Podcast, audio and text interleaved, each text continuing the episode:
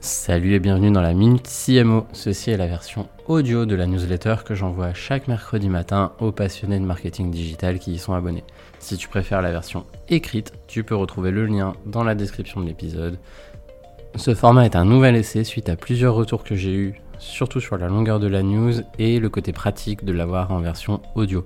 Si tu as des commentaires là-dessus ou si tu es un abonné habituel de Reconnect et que bah, éventuellement ça t'a perturbé suite à une notification, n'hésite pas à me le dire. J'ai pas mal hésité sur le fait de garder ces formats-là dans euh, la partie Reconnect, même si on les met en hors série, ou de créer complètement un nouveau podcast. Donc n'hésitez pas à me contacter à ce sujet-là. Pareil, mes coordonnées sont dans la description de l'épisode. Je suis preneur de tout retour, surtout suite à cette première version. Le concept de la semaine, c'est si t'es pas vu, t'es mort. Et oui, cette semaine, je fais une métaphore un peu osée et à peine inspirée d'un récent trip à moto que j'ai fait et qui aurait pu assez mal tourner. Il y a un débat chez les motards, c'est est-ce qu'il vaut mieux faire du bruit ou être visible? La plupart vont choisir le bruit. Pourquoi? Parce que c'est fun, c'est du vroom vroom, ça fait plaisir à l'ego, et s'en suivent des débats sur les chicanes, les silencieux, les pots, ce genre de trucs. Et pourtant, ça a été prouvé que le bruit n'augmente pas l'awareness, entre guillemets, de nos amis automobilistes à la différence des réfléchisseurs et autres accessoires de visibilité. Là, si t'es pas motard, tu te demandes vraiment où je pars avec cette métaphore un peu alambiquée. Je t'explique. Faire du bruit, ça va être tes campagnes de notoriété et de awareness quand on est en marketing digital. Donc c'est vraiment le haut du haut du tunnel. Ça sert quasiment à rien si t'as pas la suite. C'est-à-dire des phares en bon état, des bandes réfléchissantes, etc. Ouais, je repars sur des métaphores de moto. En gros, ça c'est les campagnes de bas de tunnel. Tu suis? Dans cet épisode, on va filer la métaphore et voir ensemble le fil qui permettra de relier cette partie visibilité à la partie performance. Et promis, je parle plus trop de moto après ça. En rapide récap, on a ce qu'on appelle la Customer Journey. Et donc, il va y avoir dedans des leviers qui vont correspondre à tel ou tel niveau du parcours. Et il y aura quelques pièges à déminer qu'on va évoquer ensuite. Donc déjà, la Customer Journey, si tu suis la version écrite de la newsletter, tu sais que je suis fan du concept. En gros, c'est quoi? C'est un client qui découvre ta marque et qui achète dans la foulée, c'est devenu ultra rare. Si tu écoutes ce que nous dit Google, ils vont dire qu'il y a environ 400 touchpoints, donc que ce soit des vues, des impressions, des clics, des moments où on lui en parle, etc. C'est peut-être un peu élevé comme euh, moyenne, mais dans l'idée, on a une certaine phase de maturité du e-commerce dans des pays comme la France, et ça se traduit forcément par une plus forte compétition, des coûts publicitaires plus élevés qu'avant, un tracking moins performant, pour prendre l'exemple inverse, on va dire, aux US, les coûts publicitaires seront encore plus élevés, mais le tracking ira beaucoup mieux parce qu'on est moins embêté par euh, tout ce qui touche à la RGPD, donc ça se compense. Bref, si on ajoute les difficultés économiques générales, on va densifier la phase de recherche et de validation du prospect à la recherche du meilleur rapport qualité-prix. Donc ça rajoute du temps avant conversion, ça va rajouter des touches, et donc potentiellement sur les touches publicitaires, ça va rajouter des coûts. Donc, comment ça se traduit ce Customer Journey quand on veut penser ou repenser son mix marketing? Je vais te donner un exemple, mais attention, pas de copier-coller, c'est vraiment adapté à chaque situation et c'est un exemple rapide, vraiment écrit en 2-2, pour démontrer la réflexion qu'il faut avoir derrière. C'est plus le, côté modélisation qui va m'intéresser dans cette démonstration, plutôt que de dire, bah, tiens, il faudrait faire ci ou il faudrait faire ça. On démarre par le bas et ça va être un peu le squelette ou la voiture balai, si on reprend une métaphore un peu routière. Donc déjà, on va se constituer un socle sur la base des clients existants. À ce niveau-là, on va surtout parler d'email marketing et éventuellement, selon la taille des bases, la maturité euh, de la gestion du traffic management, on peut aussi parler de campagne de win-back côté paid media. Mais vraiment, ce ne sera pas la majorité des gens qui écoutent cet épisode, je pense. Donc, on va pas s'attarder là-dessus. Et sinon, on digresserait trop. Mais si ça vous intéresse, pareil, n'hésitez pas à me contacter à ce sujet-là. Pour revenir au socle sur l'email marketing, il n'y a pas besoin d'une énorme base client, contrairement à ce qu'on peut penser. Au contraire, c'est une thématique où, au plus tôt, c'est le mieux. Un peu la logique des intérêts composés, pour ceux qui connaissent ce concept euh, qui vient, euh, je ne sais plus trop si c'est du côté des Atomic Habits ou de la finance, les deux l'utilisent. Donc l'idée, c'est démarrer le plus tôt possible sur ces niveaux-là parce que bah, ça va aider à créer cette espèce de, rente et en tout cas, ça va faire un, un coussin amortisseur pour les futurs coûts publicitaires. Si on remonte encore un petit peu dans l'entonnoir de conversion, et non pas le tunnel, on va se retrouver avec El Famoso Retargeting. Donc l'idée là, ça va être d'aller chercher ceux qui ont démontré de l'intérêt pour notre produit, pour notre service, pour notre marque, mais sans acheter. L'email marketing, encore une fois, il a une place de choix. On va retrouver des emails qui sont par exemple des emails d'abandon checkout ou d'abandon panier, deux choses assez différentes, mais on va pas s'étendre là-dessus aujourd'hui. Ça aussi le mérite au niveau de l'email marketing d'être décorrélé du coût, puisque vous n'allez pas payer de coût média là-dessus, vous allez juste généralement payer en fonction de la taille de la base. Donc l'important ce sera aussi de faire des nettoyages, mais pareil, on va pas en parler ici. En complément, euh, ce qu'il faut savoir, c'est que Google Performance Max remplit déjà bien un rôle de voiture balai, puisqu'il a une part d'utilisateurs remarketés qui va aussi entre 30 et 50% sur un échantillon d'une quinzaine de comptes qu'on a checké. Je vous laisse juger la significativité, mais c'est des, des comptes qui ont des ampleurs budgétaires assez différentes et on a retrouvé ce comportement un peu partout. Et donc, en complément, on va pouvoir mettre quand même une campagne de display remarketing côté Google.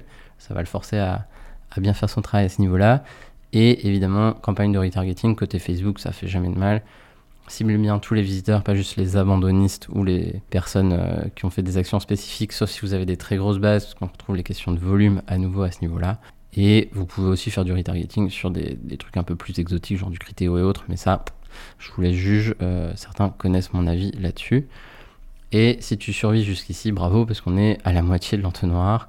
On arrive, au, on arrive au but. Donc vers le milieu, on va retrouver les intentionnistes. C'est tout ce qui va toucher au ciblage par intérêt, indépendamment de la plateforme, Google, Facebook, Pinterest principalement.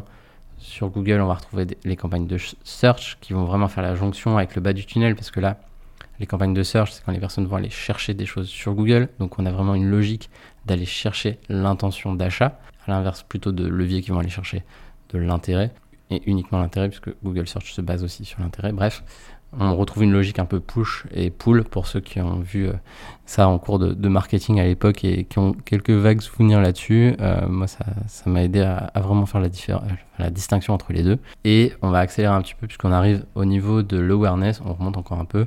Et là, on commence à sentir le froid. On va mettre son petit gilet puisqu'on est sur du trafic plutôt cold. Donc là, on va retrouver des leviers comme euh, Google Display en acquisition pure, YouTube, du ciblage broad sur Facebook, bref, on va être ici sur un lancer de bouteilles à la mer et c'est vraiment pas très RSE de lancer des bouteilles à la mer, donc on va s'arranger pour que nos bouteilles arrivent au bon endroit. Et ça, c'est un peu long à expliquer dans ce format. Ce qu'il faut retenir à ce stade de l'entonnoir, c'est qu'on va aller chercher des KPI qui seront plutôt du côté awareness ou impression sur cible. Et là, je vous invite à aller regarder le concept de GRP pour ceux qui ne connaissent pas forcément. Euh, pareil, je réponds aux questions évidemment, mais trop cher sur Google, ça va assez vite. Là-dessus, la logique de GRP adaptée à ce niveau-là de l'entonnoir de conversion, c'est vraiment une logique assez cool à avoir. Et donc, c'est quoi le bon mix de budget dans tout ça? Est-ce que je mets 10% de mon budget en bas, 70 au milieu, 20% en haut, 5, 75, 15, 15, 75, 5 Il y a plein de façons différentes. Sinon, je me dis, bah tiens, le retargeting, ça a quand même un retour sur investissement de malade mental, donc c'est rentable, donc j'y mets 50% de mon budget. Très mauvaise idée, c'est le premier piège dont je voulais parler, ça fait la bonne transition, parce que si on n'a pas de budget en haut du tunnel pour faire venir ce trafic plus bas, bah forcément votre campagne de retargeting en bas, elles vont tourner en rond, ça va être comme euh, un petit bouillon qui n'est pas aéré, on va dire, et vous allez vous retrouver avec des trucs un peu aberrants. Euh, j'ai le souvenir d'un audit de compte où une marque faisait ça. On avait euh, un taux de répétition à 20 par utilisateur, retargeté. Donc vous imaginez, il y avait des commentaires dégueulasses sous les pubs Facebook. Forcément, c'était euh, une cata. Donc évitez à tout prix ce truc-là. Raisonnez bien sur toute la chaîne et pas uniquement sur le bas. Deuxième piège, l'excès inverse. Je vais ratisser ultra large. Les coûts unitaires sont moins élevés en haut du funnel. Et donc, plus vous allez sortir les, canadaires, on va dire, plus vous allez arroser, et mieux vous vous porterez. Bah, c'est encore faux puisque à moins d'avoir bossé à fond la partie conversion, vous allez parier sur le fait que des utilisateurs ultra froids se souviennent de vous et reviennent naturellement. Aujourd'hui c'est faux, comme on le disait, la compétition est rude, les utilisateurs recherchent beaucoup plus avant d'acheter, donc mauvaise idée. Au moins si vous faites ça, essayez d'avoir une grosse stratégie de collecte des emails on-site ou mettez en place des parcours spécifiques. Troisième et dernier piège que je vais évoquer ici, c'est le raisonnement en silo. Qu'est-ce que j'entends par là? C'est le fait de ne pas faire parler les leviers entre eux, c'est une logique que je vois bien trop souvent chez nos clients, surtout ceux qui ont des équipes marketing déjà bien constituées. On va parler de clients qui dépensent en, général plus d'un million d'euros de budget média par an. Et ça arrive aussi finalement sur des marques un peu plus modestes qui sont prises au piège de l'ultra spécialisation.